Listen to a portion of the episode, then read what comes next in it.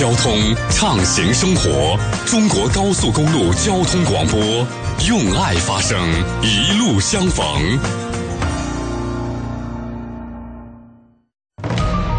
高速度慢生活，这里是中国高速公路交通广播。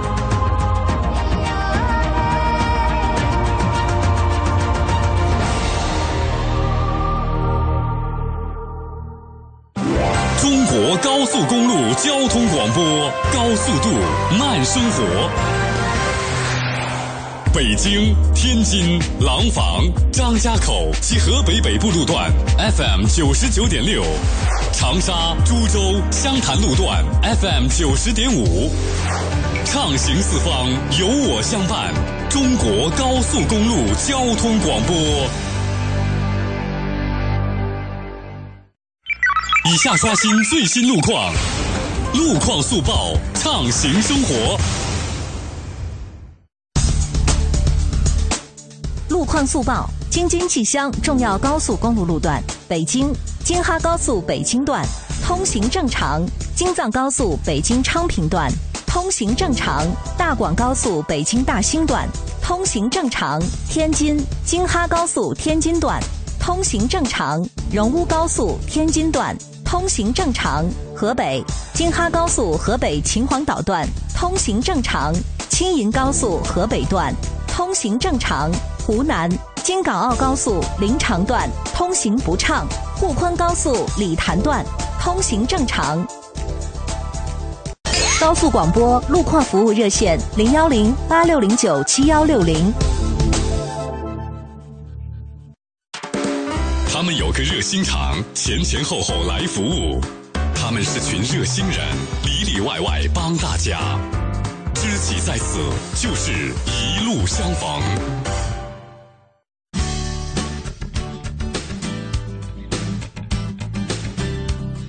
好的，朋友们，在北京时间的二十点零二分，我们来关注一下北京周边的高速情况。目前呢，北京周边的高速情况还是运行基本正常的。但是提醒一下，在机场第二高速的进京方向，从首都机场到管头桥，还有京藏高速的进京方向，从上清桥到北沙滩桥，现在都是车多，行驶缓慢。另外，走高速听新闻。接下来时间，我们来关注一下最新的新闻资讯。今年的第七号台风海贝斯于今天。十四点生成，那么十七点的中心呢是位于了闽粤交界处以南约三百二十公里的海面。目前海贝斯正向偏北方向移动，预计明天下午到夜间，在广东汕尾到福建的晋江一带将会沿海登陆。受其影响，广东、福建以及台湾沿海风雨将会比较强，请小心防范。昨天上午，北京市公安局召开了缉毒会战专项行动推进会。会上通报称呢，自四月二十二号北京市公安局开展缉毒会战以来，警方共破获毒品案件四百零四起，抓获毒品犯罪嫌疑人四百一十六名，收缴各类毒品二十公斤。北京警方表示，将会对于乘坐长途客车、地铁的可疑人员，一律实行盘查、尿检，及时发现涉毒人员。再来看一下征兵方面。二零一四年将会试行新的征兵体检标准，男性身高要求在一米六以上，女性一米五八以上。应征男女的右眼裸眼视力不低于四点六，左眼不低于四点五。用激光手术矫正视力的应征青年，手术时间应该在半年以上，而且裸眼视力需要达到四点八。最后看一下长沙。根据城区道路和交通流量的具体情况，长沙交警再次发布了最新的货车限制范围。这一限行范围呢，将会从本月十六号开始实施。经过调整之后，新的限货范围更大，城区继续实行夜间货运管理措施。同时呢，为了确保市民生活和重点工程建设的正常运转，对载货机动车辆以及专项作业车实行这一种通行证的许可制度。以上资讯由编辑孙璐整理，洪涛播报。大事、小事、烦心事，问情、问理、问交通，一路相逢。这里是高速广播帮忙热线零幺零八六零九七幺六零，热线解烦忧，出行我帮您。高速广播有求必应。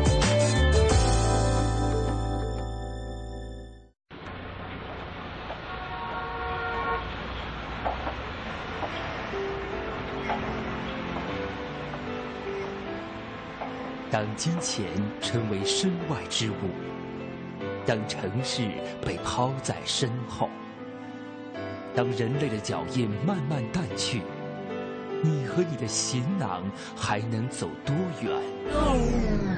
海燕呐，你可长点心吧！你还在玩文艺吗？曾经有一份真诚的爱情放在我面前，我没有珍惜。你还在攒钱买装备吗？成功人士就是买什么东西都买最贵的，不买最好的。你已经 out 了。最囧的旅途故事，是不是丢东西了？找不到了吧？在我这呢。最爆笑的旅途人物，A K A P A Q 卡，空空告诉我密码。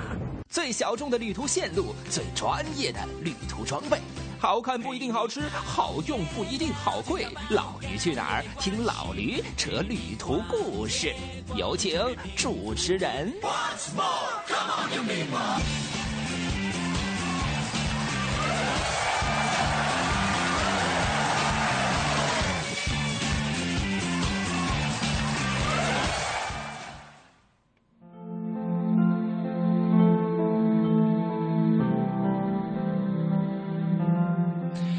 在北京时间的二十点零六分，欢迎各位继续收听中央人民广播电台中国高速公路交通广播的节目。这里是老驴去哪儿？你好，我是洪涛。在生活当中啊，很多人都会喜欢旅行，有人呢会用图片去表达他对于旅行当中所遇到的一些事情和足迹，有人会用音乐去表达他对于旅行的一种疯狂执着。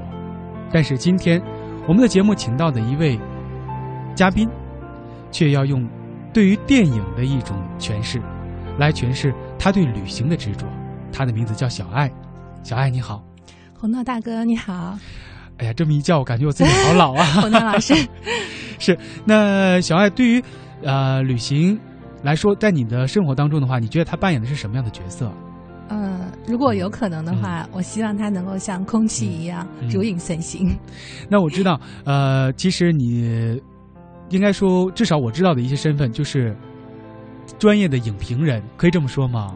嗯，做过一些类似的 呃事情。对，现在我也在想哈，在猜测收音机前会有多少朋友，也许会有人听过你的声音之前 啊，在呃，大家可以在荔枝 FM 还有百度上面都可以找到小爱聊，就可以找到小爱之前啊对于电影的一些解说、一些评说。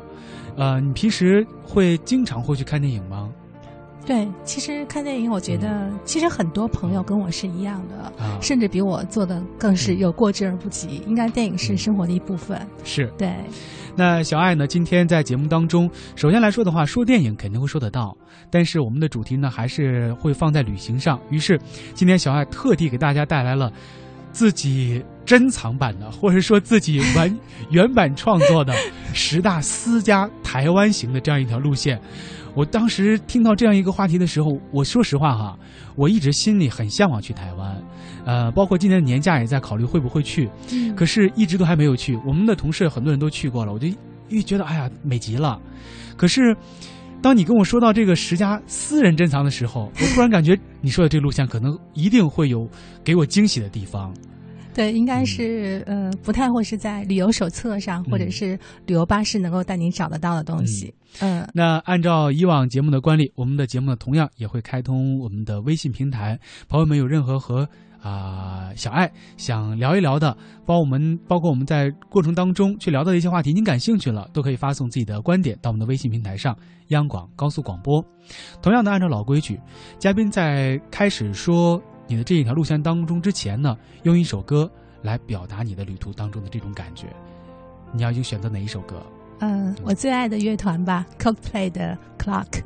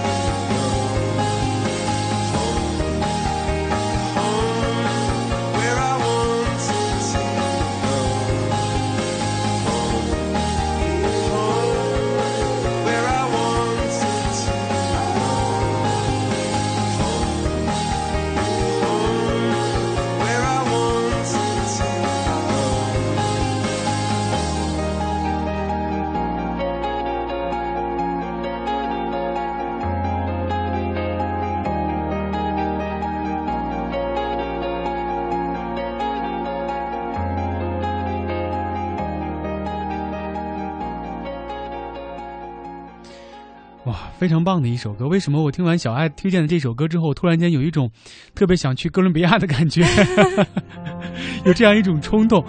呃，我可不可以概括成啊？就是在你给我听的这几首歌当中，哈，我总感觉好像在你心目当中有除了一份就是这个旅途当中追求一些浪漫的情怀之外呢，还会追求一种狂野的感觉。自由、狂野，还有探索啊！好，那今天呢，我们就把这些词啊，都是用在去台湾的这一个路程上。对于台湾的话，你最大的感触是什么？嗯，我曾经发过一条微信哈，当时就是很随意的发的，就是比较台湾和香港。我讲说，如果两个男人的话呢，香港更像是一个金融男，台湾呢更像是一个文艺男。对，可能相比之下，它可能看上去，你说香港更加强硬一些，刚强一些，更加速度更加的快，嗯，然后更加的时尚，然后更加的有现代感、国际化。那台湾呢，总体来讲，就是它可能从这个基础设施来看，哈，就是比较落后，没有那么多四通八达的大马路，然后很高大上的建筑，很多都还是停留在日据时代的大街小巷。哦，对，就是从从表面上来看，其实它有点甚至土土的，有点落。后，嗯，但是呢，它有很多的东西你可以去淘、去挖掘，就好像他穿了一个很破烂的牛仔裤，嗯但是你跟他一谈话，打开谈资之后，你会发现，哎呀，很多很人文，然后很有这种内涵的东西，你可以去体验出来。嗯，那你当时去台湾是什么时候去的？然后去了多长时间啊？实际上，我第一次去台湾是在二零一三年的年初，是第一次去年。但是我去年去了第一次之后，我就发现我我非常喜欢这个地方，然后我又自己又去了四次，哦，一年之内等于去了很多次。哇，那呃，可不可以说台湾几乎所有的地方你都走过了？嗯，其实还没有，还没有。嗯，我我是前两次是环岛，然后整个大概看了一遍东南西北。嗯，然后后面两次呢，主要是在这个台北。嗯，所以可能我待会儿带来的一些分享呢，可能有的是关于台北本身城市生活的一些分享，有的可能是讲说你去做环岛游的话，嗯，我们可能可以去体验一些什么样的东西。嗯，对。因为之前你跟我说过，啊，洪涛，这个我跟你说哈，之前呃，小爱跟我说到的是。我今天要说到的内容，将会是你在旅行手册上可能找不到的，甚至包括一些旅行团，然后他根本就不会给你安排的地方，会给你说到的。那既然这样的话，我们依照一个什么样的顺序？吃穿住行，我们来首先说一说吃。一说到台湾，很多人，甭管是去过的 还是没去过的，嗯，我觉得都会说起台湾的小吃。可是说起来的话，知道的其实就是什么藕啊煎呐，还有其他一些水果啊等等。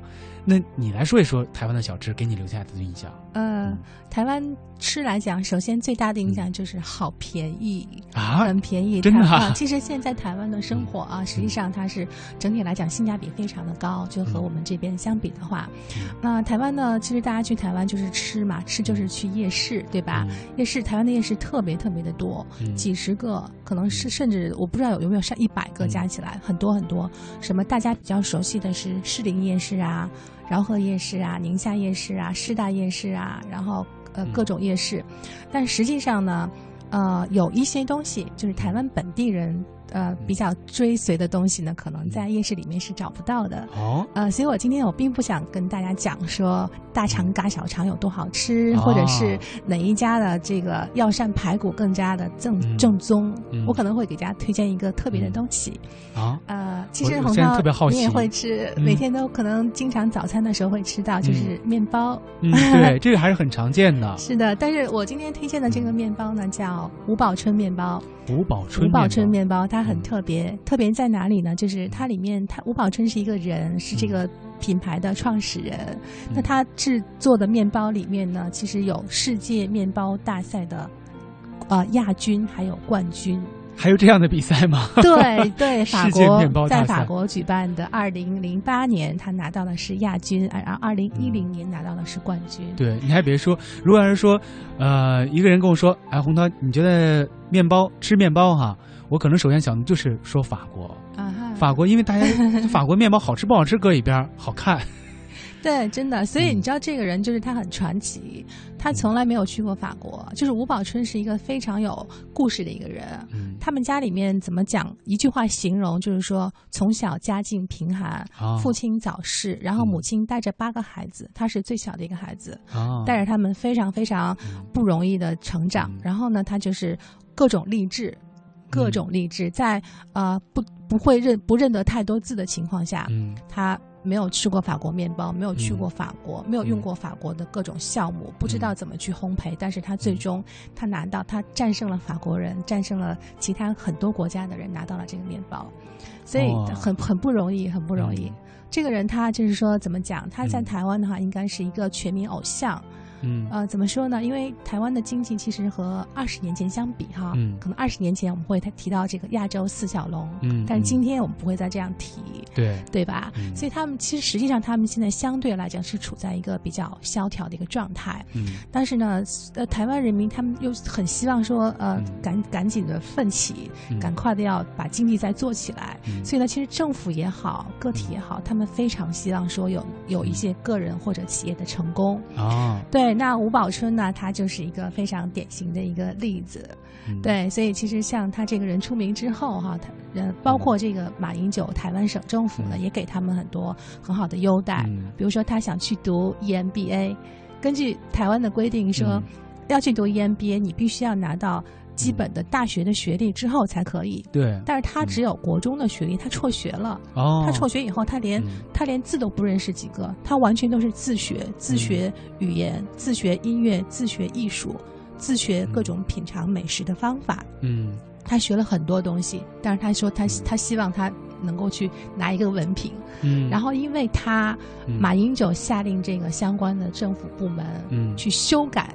他们当地的那个法令法规，就是说有这样大的影响对对，说如果说呃，大家有一个什么样的资质证书，在工作五年之后，你同样也可以去申请 EMBA 的学位。实际上，当时他这个吴宝春呃，这个呃，这个这个呃，他们叫吴宝春法令，嗯，他们就是这么民间这么讲哈，就是吴宝春法令是引起了很多很。有争议性的话题，嗯，有的人就觉得说，哦，你马英九怎么这么偏心？不过就是一个面包师傅，但是，对啊，对啊，但是很多人又觉得，哎呀，太棒了！像我们这些穷苦人民，从屌丝奋斗上来的人，终于又有有救了，所以很有话题感。那你有没有去排队去买一个他的面包尝一尝？我跟你讲啊，他那个面包店我有去过一次，我去过两次，但是我两次都没买到。为什么？他从他那个门口有一个很大的 logo。很多人拿着相机在 logo 前面照相，就感觉是游客在天安门门口拍照啊，因为上面有世界面包。冠军的字样或者图片，哦，很有名的一个名胜的地方。然后排队，我我第一次去的时候，是他那个队伍折了两道弯，我就我就问，在大街上折了两道弯，不是在他是在呃诚品生活馆地下一层，也是很高大上的一个新的一个一个地方。嗯。啊，我待会儿会谈到。对，然后我我就问排在第一个的那个阿姨啊，我就问她说排了多久？她说我今天很幸运，我只排了四十分钟。我只排了四十分钟，这还叫幸运？对，然后他要买的是荔枝玫瑰面包，荔枝玫瑰面包就是那个冠军的那个面包，嗯，非常的好吃，嗯，呃，它里面的怎么做的呢？它是用米酒，用原住民彰化县原住民的小米酒，配上台湾当地的食材，配上呃那个荔枝干呐，然后还有这个玫瑰花瓣。用老面粉，然后老是各种秘制的酵母把它烘焙出来的。我有试过，就是的确是，就是我不知道怎么去形容，就你会感觉它的味道很香醇。你是按照他的这种方法自己去做的，还是没有没有没有，就是我我朋友后来买了一支给我，哦，呃，非常精美，它还有一张卡片，卡片上会告诉你很清楚的告诉你说怎么样保存，嗯，对，怎么样吃，有各种的提示。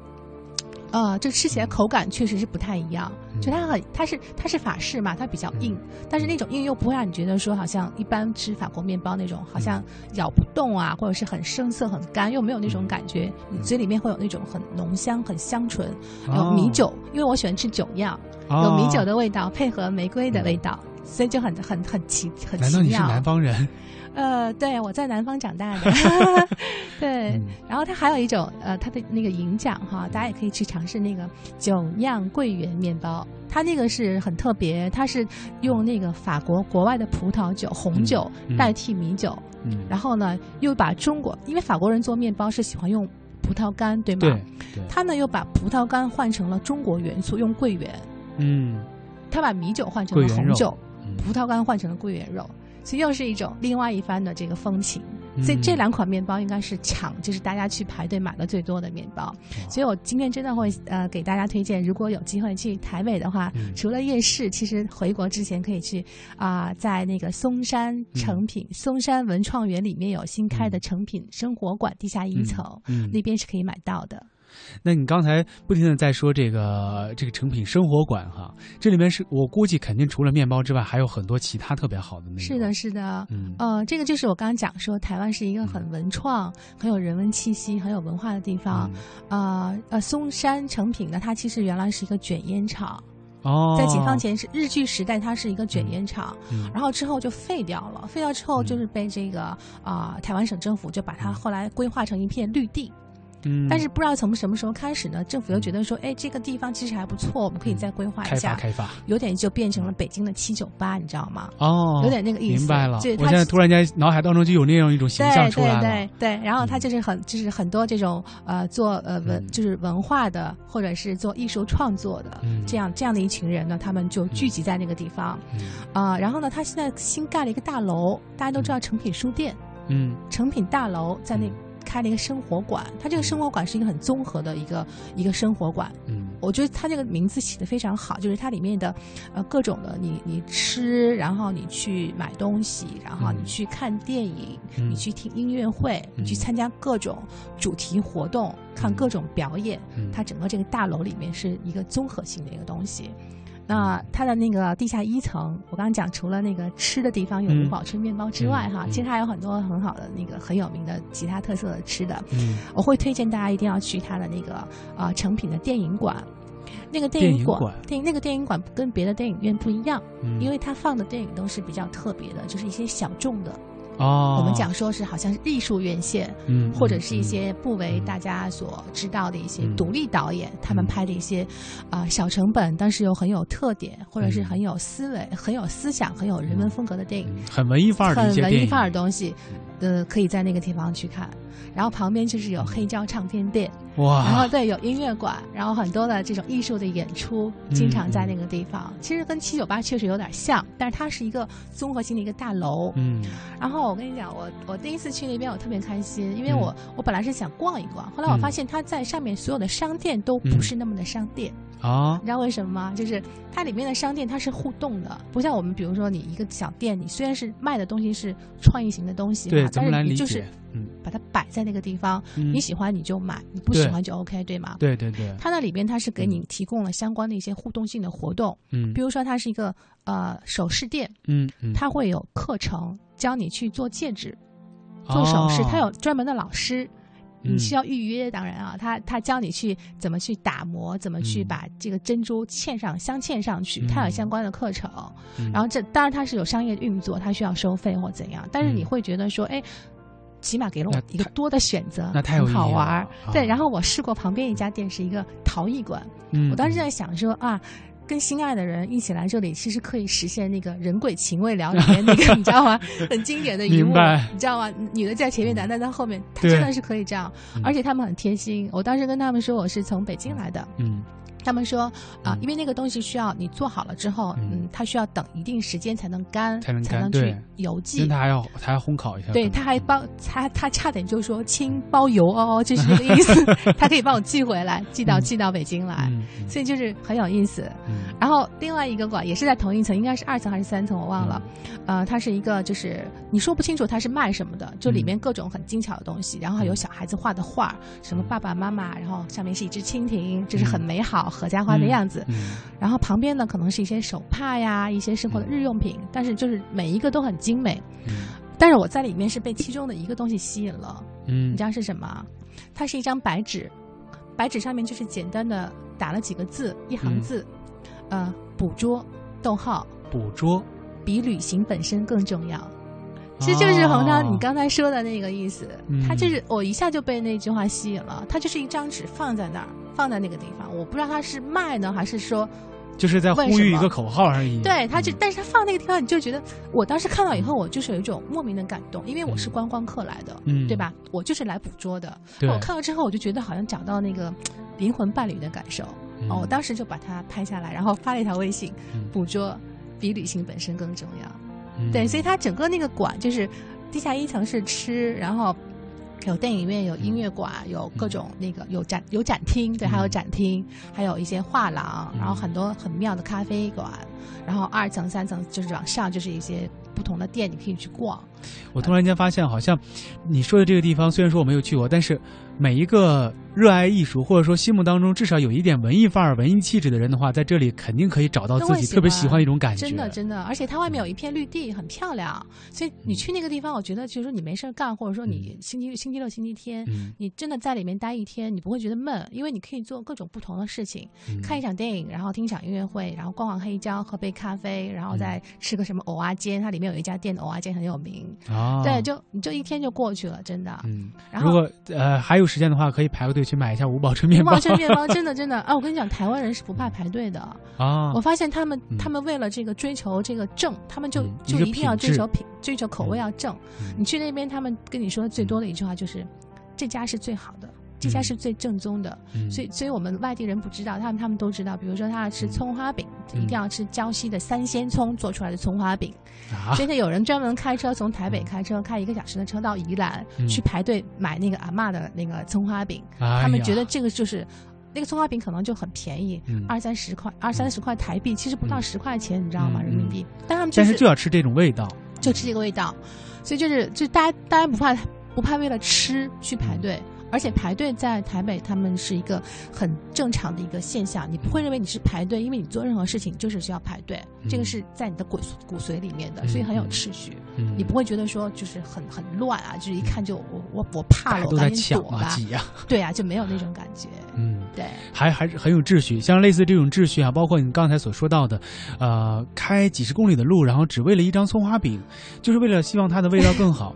我个人认为，这是对于食物、对于美食的一种最基本的这种尊重。对，只有当你尊重一件美食的时候，这件美食才能够给你达到它能够散发出来最棒的那一种味道。真的真的对，如果要是说本身我们在一种很脏乱差的环境当中，同样的一种食物的话，估计你可能吃不下这种味道了。对，或者你只是填饱肚子是吧？就我没有办法，我为了吃饱肚子而已。嗯，对，是，我觉得时间过得很快哈。嗯咱们现在是聊了一下这个这个地方的吃，接下来咱们时间应该给大家再来放一首歌了。嗯，我们选择呃，你给大家推荐的第三首歌，这是哪一首歌 啊，那就是那个 Pink Floyd 那个 Comfortable Numb，？OK，嗯，很带感的。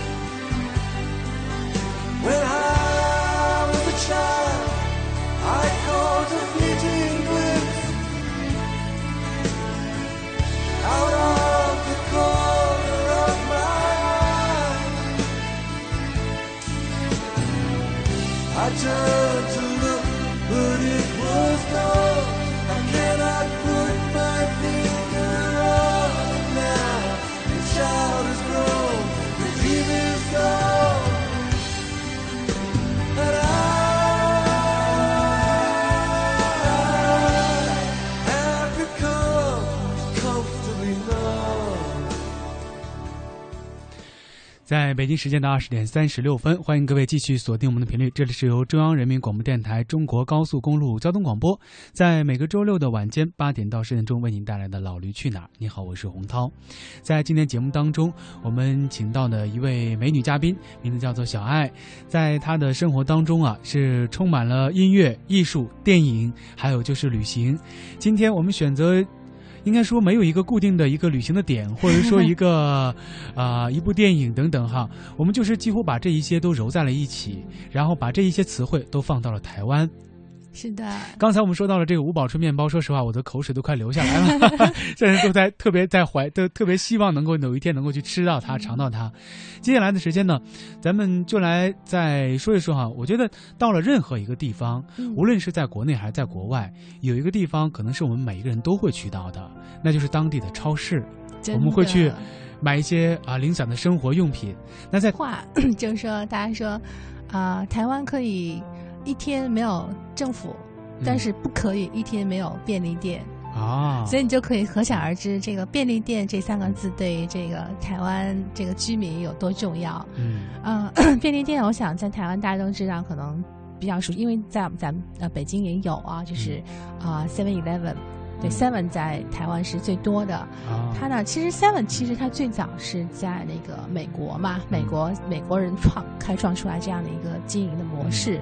然后呢，就是日本和台湾都很聪明，他们就买了相关的这个授权。嗯像台湾就是他们在一九七九年的时候，把这个 Seven 的永久性的使用权就买买到了台湾，买下来。啊。但是当时呢，台湾的人呢都不相信，说，哎，我们他们之前也是和我们一样是小卖部，嗯，他们就说小商店。哎对我们是小卖部、小商店就好了，我不需要我半夜十二点的时候再去再去那个地方买东西啊，嗯。你肯定不会赚钱的、所以当时那个 Seven 在最开始的时候，他们都没有很强大的资金去支持，他们没有在主要的街道的主主店面上，嗯。所有的 Seven 他们都是在小巷里面。啊台湾很多巷子，嗯。然后都是在小巷，但是他们和居民居民的这种距离真的是很近很近，零距离。嗯所以现在看整个台湾，我看我看到数据哈，不知道是不是已经有更新了，已已经有超过一万家的那个便利店。哇数字很 Seven 就有高啊。几千家，相当于就是说一公里一公里每隔一公里就会有一家便利店。嗯那你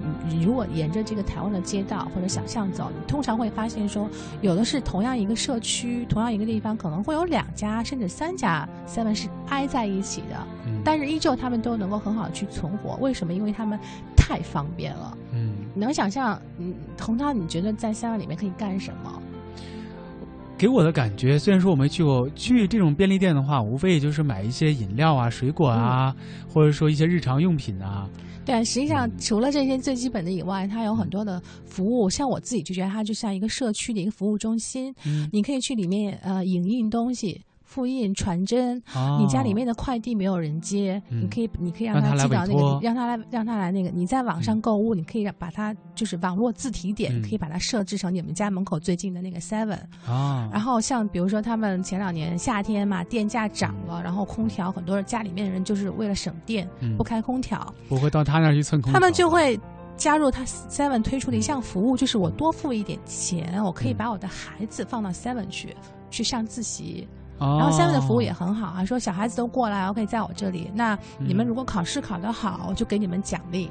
你们在我这上自习，我给你们吃一隔隔一段时间给你们发个什么饮料啊，帮你们看着孩子啊，对啊，然后他可以缴各种的费用，水费、电费，然后交通罚款，然后各种演出的订票、火车票、机票，他都可以做。然后里面有这个 ATM 取款机等等等等。然后现在他们和那个很多的那个呃网络的这个啊、呃商家合作，嗯，我听说好像现在还在卖六十寸的大电视。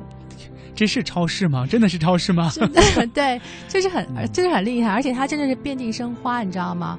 嗯它呃，我可以这么说，因为我有一次我去乌来哈，乌来是什么概念？乌来是一个原住原住民居住的一个小镇子，它基本上是好像你北京驱车去密云怀柔这样子的一个概念。啊，但是它是在一个山上，山山中间很多的温泉水，然后去乌来，我发现在那个山顶，山顶上有一个 Seven，然后他们告诉我说，在台湾 Seven 是无处不在的，哪怕你再荒凉、嗯再远的地方，你一定是会有 Seven 的。所以基本上，我觉得要去台湾，大家如果你不是特别挑剔的话，你不用带任何的这种个人的这种用品，日用品你不需要，因为实在太方便了。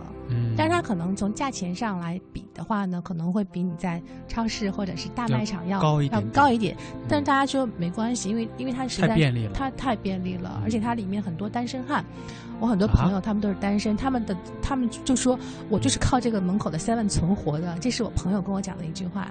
啊，他他吃饭就在那里面，那里面特别适合呃，就是单身的人，因为不会照顾自己，没关系啊，Seven 可以照顾我。Seven 照照顾照顾自己，因为它里面除了大家，我们现在咱们在这儿的超市也有什么关东煮啊什么的哈，它还有很多就是很现成的便当，嗯嗯然后有水果有便当，都是啊盒装的，弄好的，非常有的还确实很好吃。嗯然后我觉得最特别的，我最喜欢的是，因为我很喜欢咖啡嗯，Seven 它推出的有平价咖啡。而且嗯。据说它推出的平价咖啡的这个销量是占整个台湾咖啡销量的百分之七十以上。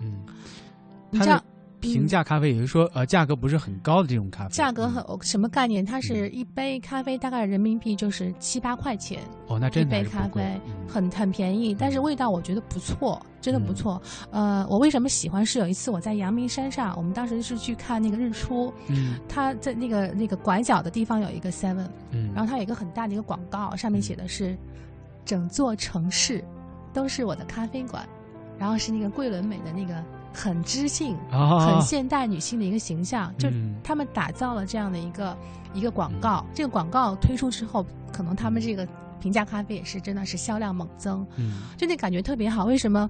整座城市，因为 Seven 它就是遍及在整座城市，嗯。所以整座城市都有 Seven，所以整座城市都有我的咖啡杯。嗯。然后最早好像说那个咖啡刚引到引入到那个 Seven 的时候是，呃，是那种他们是需要去像美式的那样子很很复杂的东西，你你需要去教店员怎么样去去准备，怎么样去服务。但是后来他们发现不行，销量不好，然后他们就把那个咖啡机改造又改造，改造成最后一种傻瓜式的，只有两个键。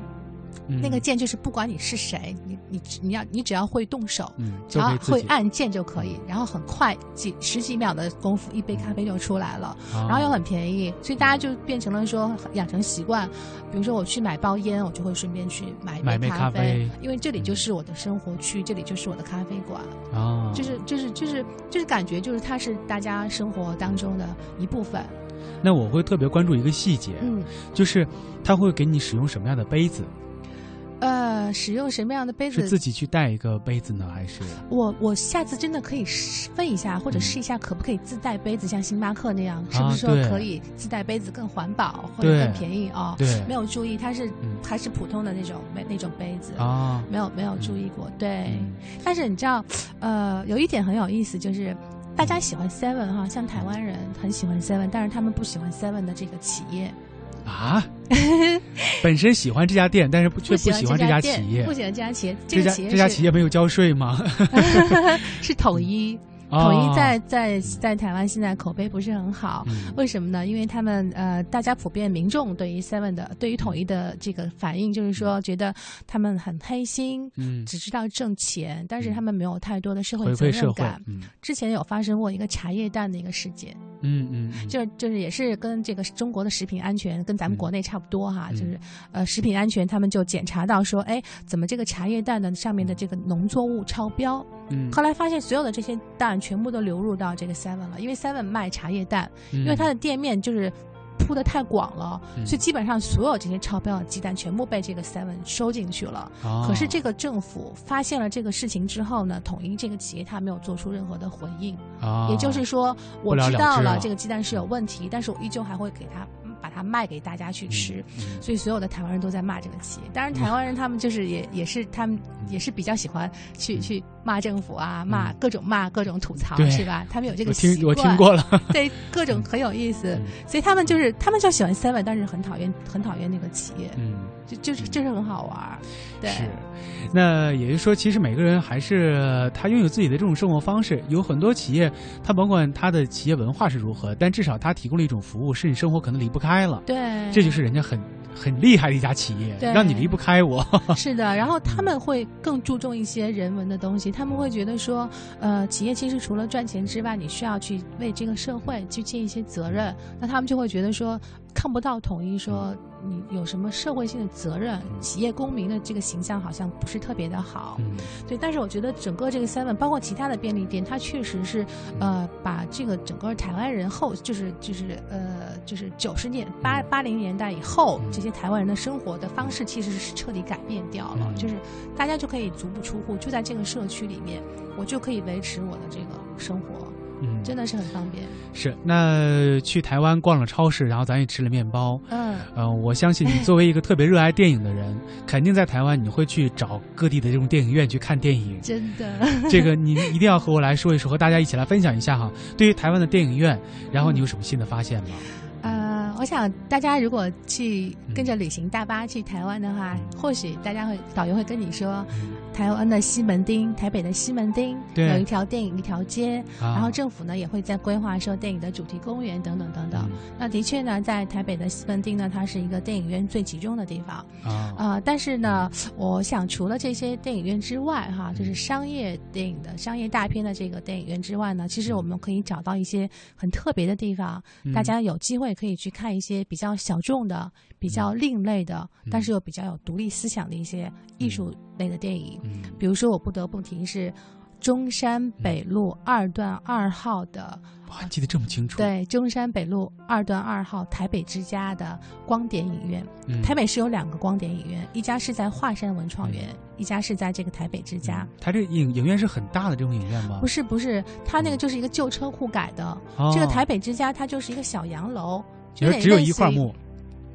呃，对，就是一个小，都说不上什么厅，这是一个一个一个旧车库改的一个小厅。啊呃，它里面放映的片子就是基本上你在那个其他电影院看不到的，嗯是比较比较小众的，嗯。独立成本、独立导演，然后但是它很有思想性，很嗯。特别，很特别。对，然后这个台美之家呢是这样，它应该是一个一个大使馆，美国大使以前的美国大使馆，嗯。然后后来改改成了后来的一个台北之家，嗯。呃，它就是非常的洋范儿，那种西洋范儿，就有点像是在上海，你就一进去就是那个一个白色的小洋楼，嗯小洋楼的外边是绿色的草草坪，哦然后有法国梧桐，哦你能想象那个画面吗？然后进去之后，它第一一层是一个咖啡厅，嗯然后很多的那种很很很有原创性的一些东西，你可以去买去逛，然后很多大使馆的活动啊，一些原创的或者是跟艺术类的相关的活动会在那个地方呃举办。然后二层就是一些其他的一些展厅，然后旁边旁边有一个小院子，嗯小院子进去拐弯进去就是一个原来这个大使馆废弃的车库，嗯这个车库改装成了一个小电影院一个小电影院。嗯张震，张震他应该是前半年结婚了。啊张震没有像我为什么这么喜欢他？我真的很喜欢他。他结婚的地点我都喜欢的不得了，就是这个地方。就是在这里结的，对他举办的婚礼。对他没有去不丹，他没有去什么浪漫的嗯什么海岛，嗯他就是在这个台北之家的光点影院的院子里面拍了他的婚纱照，举办的婚礼，当时去了很多很多人，所以这个地方非常的特别。嗯还有一家呢是在那个华山文创园，啊。呃，其实华山文创园跟我我们刚刚谈到那个松山烟厂文创文创园是有一点像，啊。呃，它也是一个就像好像是台北的台北的七九八。啊。但是它不像诚品书店那样说，它有一个综合性的一个生活馆，嗯。在那个地方，它那个地方就是有点更像是七九八，嗯。就是林林总总、嗯。各种集散。嗯。但是各种呃展出、各种活动、各种演绎，嗯然后那里面也有这样这样的一个那个、呃、电影院。我记得我当时去看电影的时候，他们正好在举办那个大陆这边的一个影展，嗯所以当时的什么呃，好像是是《失恋三十三天》还是哪个，就是当时很火的几个影片，在那个地方嗯还真的有人看。然然后我当时还呃还跟一个一个，其实那个那个那个大叔其实年龄蛮大的，大概有四十多岁，近嗯五十岁的样子。嗯然后我就问他，我说他是经您是经常来看电影吗？嗯。他对他说他就是附近的居民，他说他没事儿他就会来这边看看个电影，嗯。然后带个带着小孩子，然后看个什么旁边的展览一样，嗯，然后在 那我打断一下啊，嗯我突然间，因为你刚才说到，呃，他只是附近的居民，经常去看电影，那当地看电影这个需要付出的费用会很高吗？呃，在光点的话，普通的票是二百六十台币，呃，除以除以五的话，差不多是就40对啊，四十多块钱对对对对对哦，还没有，就是但是它还有不同的折扣，比如说什么优惠价呀、学生票啊、各种哦优惠啊什么的，嗯，对。那真的呃不算高。不算高，他其实，在台湾生活，我觉得如果在，比如说在北京挣嗯钱去台湾去花，性价比这太远了。很优很优，这对太远了。对对对。好，那还有继续来说一下。啊呃，对，然后那个说到文创嘛，就是华山光点再插一句哈，嗯。它里面呃有一个很特别的地方，是周杰伦和呃刘谦他们合开的一个餐厅啊，叫 d a j u 法语法会有语魔术吗？它它里面我去过两次，但是很不幸，就是我也听他们那个里面的店员说，他们经营的不是很好，人不是很多。我两次去下午的时候都没有人里面，但它哦它里面确实很酷，就是有梦幻的感觉。一门口就是一台那种很酷的那种，那是叫机车还是什么车，反正就是那种啊很很大的一个车子，然后进去里面就是有有魔术的那种环境和氛围，但是我没有看到太多的人。啊啊，没看太多人，是由于地理位置太偏了，还是人不知道？好像就是他那个人气不太好，呃包括它里面的店员也在讲说，就是就是没没做起来，嗯。没做起来，但是很有名，很多像反而像咱们这样的，从去别的地方去的观光客，就一定会去专门会去看一眼，去拍个照啊什么的。嗯。对，那是华山。啊，这两个是光点。嗯。然后呢，我刚提到西门町，嗯。西门町其实有三家影院是很特别。嗯。嗯，有一家其实也是少儿不宜，我也没进去过。哦，嗯，对，那家影院据说是专门放那种闲适片，就是三级片、啊很无码的三级片，嗯。叫《白雪》嗯。我没进去过，我也不知道它现在是不是还开着，嗯。但是就是很它它的一个特点就是有专门的一个这样的一个电影院，嗯。呃，看专门的我估计很多呃，既然它是一个电影一条街的话，会有很多电影院，呃，它会分门别类的，走哪一个方向的电影。对，还有两家，一家真善美，一家是星光。真善美和星光也都是刚刚讲类似于光点那样子放那个艺术类的一些院线，嗯像很多像什么金马奖啊，或者一些学生的一些电影节、一些嗯影展啊，他们很多就是放在那个星光和真善美。啊，然后对，然后除了其他的，我记得我在旁边的那个国宾大戏院看过那个、那个地心引力，因为它里面有一个杜比全景声的一个大厅，嗯非常震撼。就是也它也有很多非常设备非常好、非常非常现代的一个很正常的商业影院。嗯。但是比较特别的就是说，如果你在台北想看一些比较特别的电影的话，你是有地方去的。嗯，如果要是说想去看一些，就是呃特别有台，就是台湾本土的导演，然后导演的本地的这一些影片的话，会有这样的一些地方？有都有，他们不，他们好像没有分说专门台湾导演的电影院，但是呢，哦他们因为他们只要是上映的，他他没有什么限制审查嘛，嗯。他只要上映的话，所有的影院都是可以看得到的。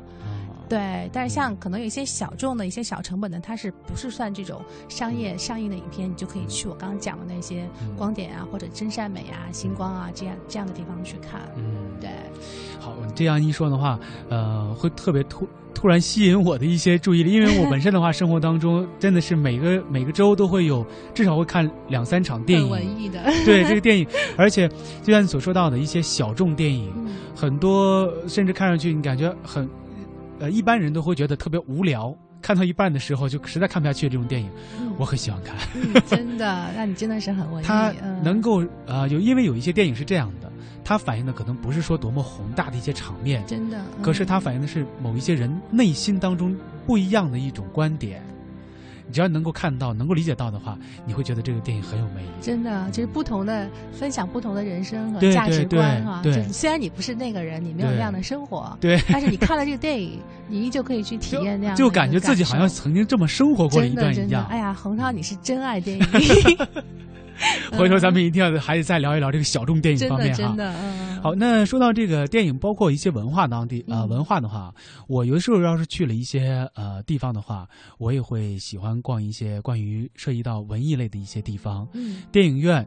啊、但是我还真的说实话，逛超市还是少，没发现有特点的超市。嗯。可是有的时候我会去一些书店，书店啊，我听说啊、听说台湾的书店有很多书店也非常不错。对，啊。像我每次去台湾回来哈，我都会嗯。呃背很多很多很重的东西，就是书，是书。对，嗯那我想咱们从呃内地过去哈，大家可能首选是去诚品书店。嗯那大家都会把诚品书店作为这个整个这个在互联网时代，嗯对吧？在电子书时代，一个呃连锁书店经营的一个模式，嗯大家去学习去探讨。嗯呃，我很喜欢诚品嗯啊、台北有很多很多很好几家成品。嗯那我最喜欢的是敦南的那个敦南成品，因为它嗯是唯一的一家二十四小时营业的。哦，嗯，跟现在掏粪书店一样。对 对对，他 掏粪就是跟他学嘛。啊，但是呢，我觉得相对来讲呢，呃，掏粪那边因为它没有相相关的配套好的一些东西，比如说在那个成品里面，它有它有有底下有商场，嗯有吃东西的地方，嗯有咖啡厅，嗯有各种服务。嗯但是那边的话，就相它也有，但是相对来讲可能就是局限一些，就是嗯不太一样。